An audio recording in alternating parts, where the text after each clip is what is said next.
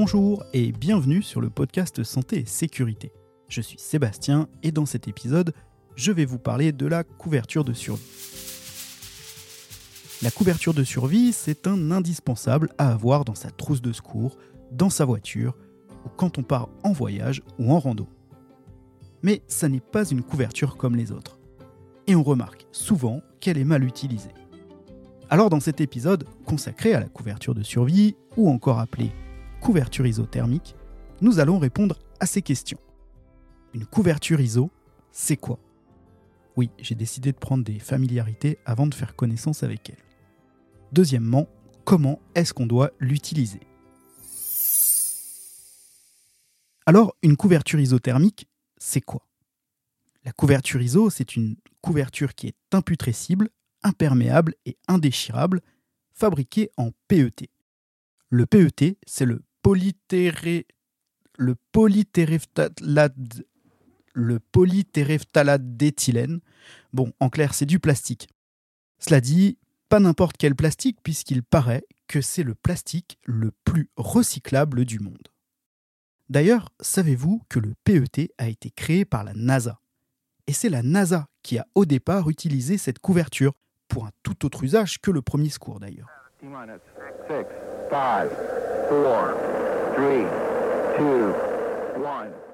Si vous voulez en savoir plus, je vous invite à lire le super bouquin de notre copine Alexia de Dieu, Le cahier de notes d'Alex. À la page 179, elle nous raconte toute l'histoire de la couverture de survie. Ça parle de marathon, de la NASA.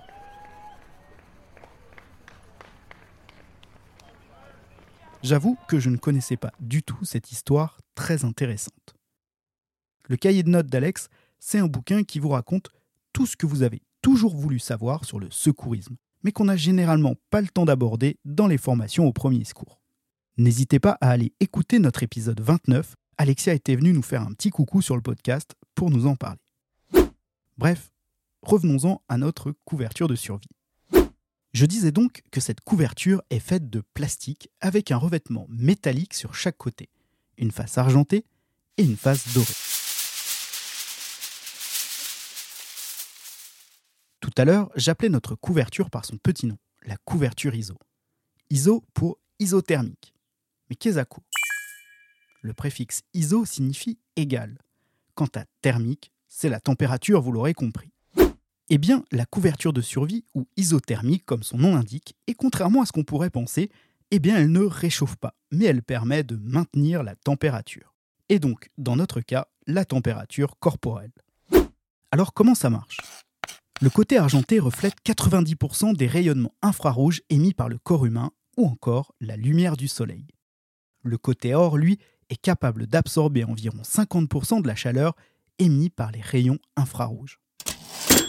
Ok, mais vous allez me dire en pratique, ça veut dire quoi? Eh bien, ça veut dire que cette couverture, si elle ne réchauffe pas, elle va permettre de lutter contre l'hypothermie avec sa face or, en empêchant la chaleur corporelle de se dissiper vers l'extérieur, tandis que la face argentée va permettre de lutter contre l'hyperthermie, c'est-à-dire le coup de chaleur. Le PET n'en est pas en reste non plus car il permet de se préserver contre l'humidité ambiante et il va donc permettre de réduire les risques de déshydratation pour une victime. Comment utiliser la couverture de survie? Tout d'abord, prenons quelques précautions. On parle ici de premier secours, et l'objectif premier du secourisme, c'est d'appeler les secours et d'essayer d'empêcher que l'état d'une victime ne s'aggrave en les attendant.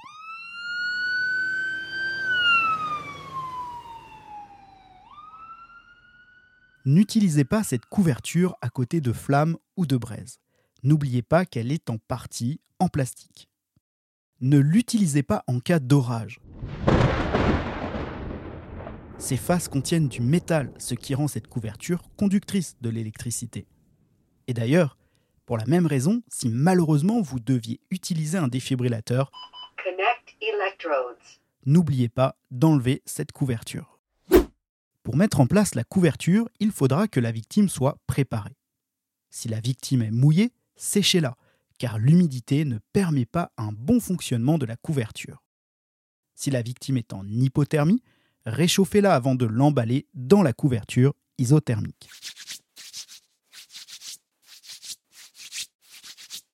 La couverture de survie peut s'utiliser de différentes manières.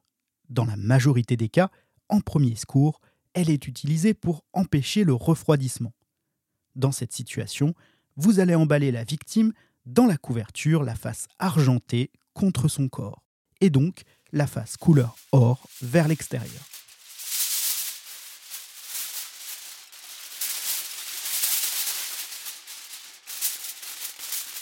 La victime devra être emballée dans cette couverture de la tête aux pieds, afin de faire une barrière entre son corps et l'air.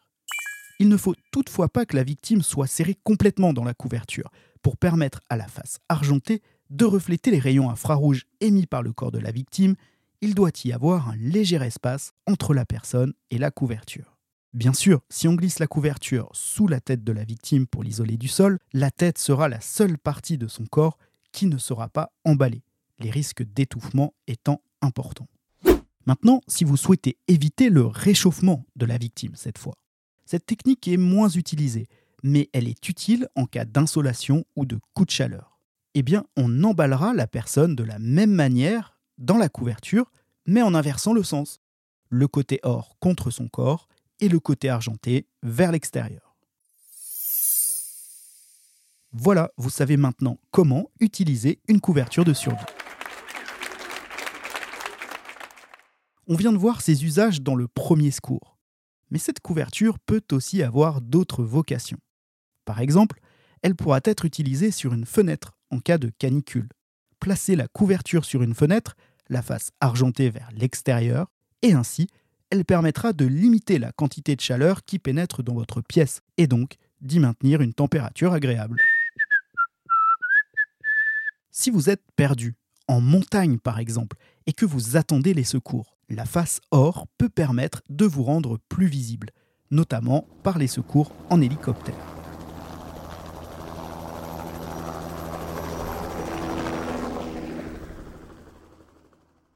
Les randonneurs et les campeurs aussi utilisent parfois la couverture de survie pour isoler leur tente en bivouac.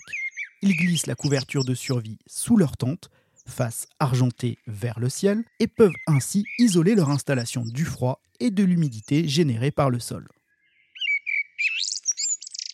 La couverture peut être aussi utilisée sur le toit de la tente, la face or vers l'extérieur pour se protéger du froid, sinon la face argentée vers l'extérieur pour se protéger de la chaleur.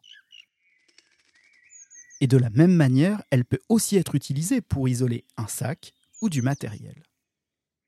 Bref, vous voyez pourquoi cette couverture de survie est un indispensable. Elle a plus d'un tour dans sa poche. J'en ai fini avec cette couverture isothermique. On essaiera de vous faire une petite infographie pour récapituler tout cela. Pour conclure, formez-vous aux gestes qui sauvent, que ce soit en entreprise avec le SST, dans le cadre associatif avec le PSC1, ou si vous avez peu de temps, à une des sessions aux gestes qui sauvent que proposent régulièrement les acteurs de la sécurité civile. Et pourquoi pas profiter cet été sur la plage pour se former. Renseignez-vous, car la SNSM, les SDIS et les associations agréées de la sécurité civile proposent souvent des sensibilisations l'été au bord des plages.